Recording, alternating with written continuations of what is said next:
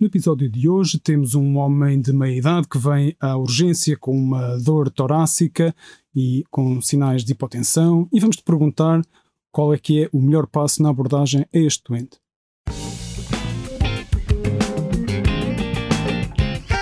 Bem-vindos ao 96 Segundos, podcast de educação médica em que resolvemos vinhetas clínicas em tempo real.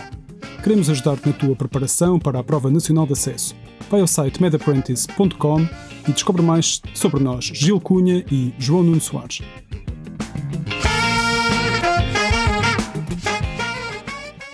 Um homem de 56 anos dirige-se à urgência por dor retroesternal com início há 30 minutos. Tem antecedentes de diabetes há 20 anos, hipertensão arterial há 15 e dislipidemia. Está muito desconfortável com o punho direito cerrado sobre o peito e refere ofegante que está com náuseas e falta de ar. Pressão arterial baixa, 80-60, frequência cardíaca de apenas 65 por minuto, frequência respiratória de 30 ciclos por minuto. O exame físico revela diaforese e distensão venosa jugular que aumenta durante a inspiração. A auscultação pulmonar não evidencia crepitações nem sibilos. A auscultação cardíaca S1 e S2 e um som adicional imediatamente antes da S1 e mais audível no bordo esquerdo do externo chamaste o técnico de EEG que está a caminho da sala. Qual dos seguintes é o melhor próximo passo para estabilizar hemodinamicamente este doente? Ora, este senhor parece que está a fazer um infarto, tem aquela clínica típica da dor retroestranal e aperta com a mão. Ele está quase em choque, mas a frequência cardíaca está baixa, apenas 65. Ele está taquipneico, em dificuldade respiratória, mas os pulmões estão limpos. E depois há aqui o um ponto que me parece fundamental nesta vinheta, que é um aumento da pressão venosa jugular e mais, tem um aumento durante a inspiração. E a fisiologia normal é, quando inspira, diminuir a, a altura do pulso jugular. Claro que quero ver o ECG, uh, fundamental, e vem a caminho. Uh, em termos de diagnóstico, eu penso que uh, o facto de ele ter o, o aumento da, da, pressão venosa jugular aponta-nos para problemas com o ventrículo direito. E então a primeira hipótese que ponho é de infarto afetando o ventrículo direito, que também se associa à, à bradicardia, e o fundamental é, é, é para estabilizar hemodinamicamente o doente, penso que será uh, dar fluidos e pensar também em suporte inotrópico. Não tenho a certeza que ele não tenha outras causas de quadros semelhantes a este. Gostava de fazer uma ecografia na hora para ver como é que está o, o ventrículo direito, se tem discinésia, e eliminar de vez uma TEP maciça e também um tamponamento cardíaco. Mas o mais importante é ver o que é que vamos fazer para estabilizar hemodinamicamente o doente. João Nuno, queres, estou curioso para ver as hipóteses de resposta. Sim. Então a opção A é carvedilol, vamos dar um beta-bloqueante que também tem ação alfa. A hipótese B é dar um soro cristalino isotónico, dar fluidos ao doente que ele precisa. A opção C é dar nitratos. A opção D é dar noripinefrina, que é uma amina, para aumentar a tensão arterial. E a opção E é dar furosemida para, eh, para aumentar o débito urinário. Ok. Uh, neste doente, nós temos que ter a certeza que ele tem uma pré-carga adequada, portanto, uh, eu vou optar pela opção B, soro cristalino isotónico, para ver se conseguimos pôr uh, o, o, ventrículo direito a, a funcionar para que o doente deixe de estar em choque. Estava indeciso, podia estar indeciso com a norepinefrina, mas penso que numa primeira fase temos que, temos que ter a certeza que o volume é suficiente para que tenha um débito cardíaco adequado. Opção B. João e a resposta certa é a opção B sobre cristalino isotónico. O objetivo educacional desta pergunta é que doentes com uma disfunção isolada do ventrículo direito, como este doente, que tinha provavelmente um infarto inferior por um, oclusão da coronária direita, uhum.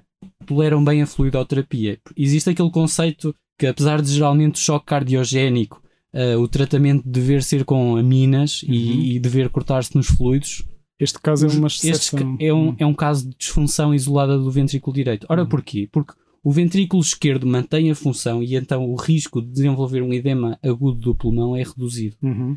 E, portanto, fluidoterapia, quando possível, deve ser uh, usado antes das aminas, porque as aminas, como são vasoconstritoras, vão prejudicar a perfusão uhum. dos tecidos e nesse sentido uh, o passo inicial será Isso. com fluidoterapia. Apesar de existir um risco teórico de congestão, uh, apesar disso, nós neste caso para manter o débito cardíaco devemos avançar com os fluidos primeiro. A ideia é essa. Sim. Ok.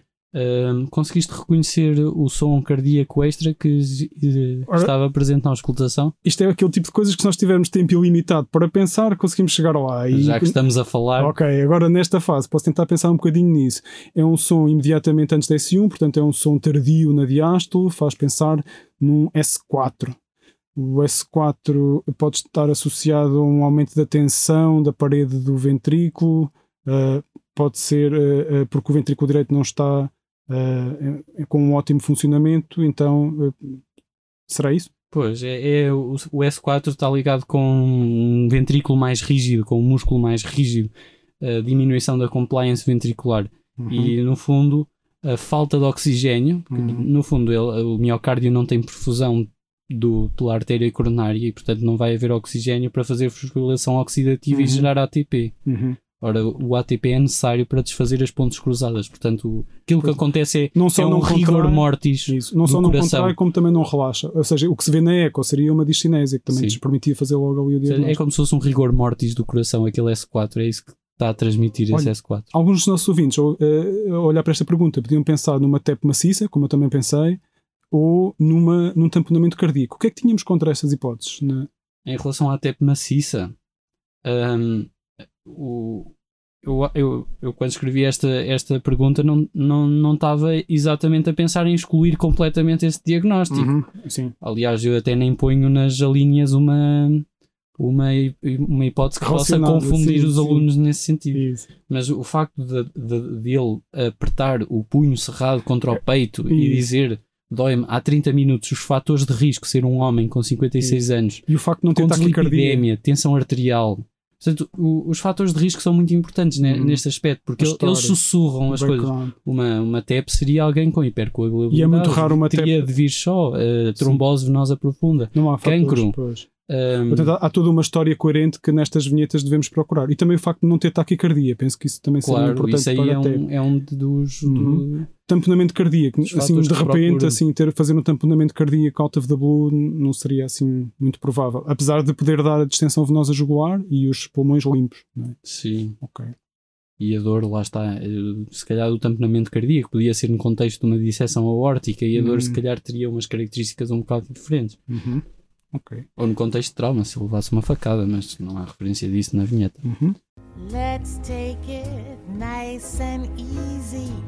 Ok, pronto, esperamos que vos tenhamos estimulado a ler mais sobre infarto do ventrículo direito e as suas peculiaridades.